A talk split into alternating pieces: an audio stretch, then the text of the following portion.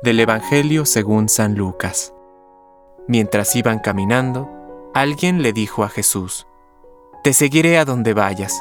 Jesús le respondió, Los zorros tienen sus cuevas, y las aves del cielo sus nidos, pero el Hijo del Hombre no tiene dónde reclinar la cabeza.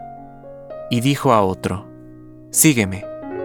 Él respondió, Permíteme que vaya primero a enterrar a mi Padre. Pero Jesús le respondió, Deja que los muertos entierren a sus muertos, tú ve a anunciar el reino de Dios. Otro le dijo, Te seguiré, Señor, pero permíteme antes despedirme de los míos.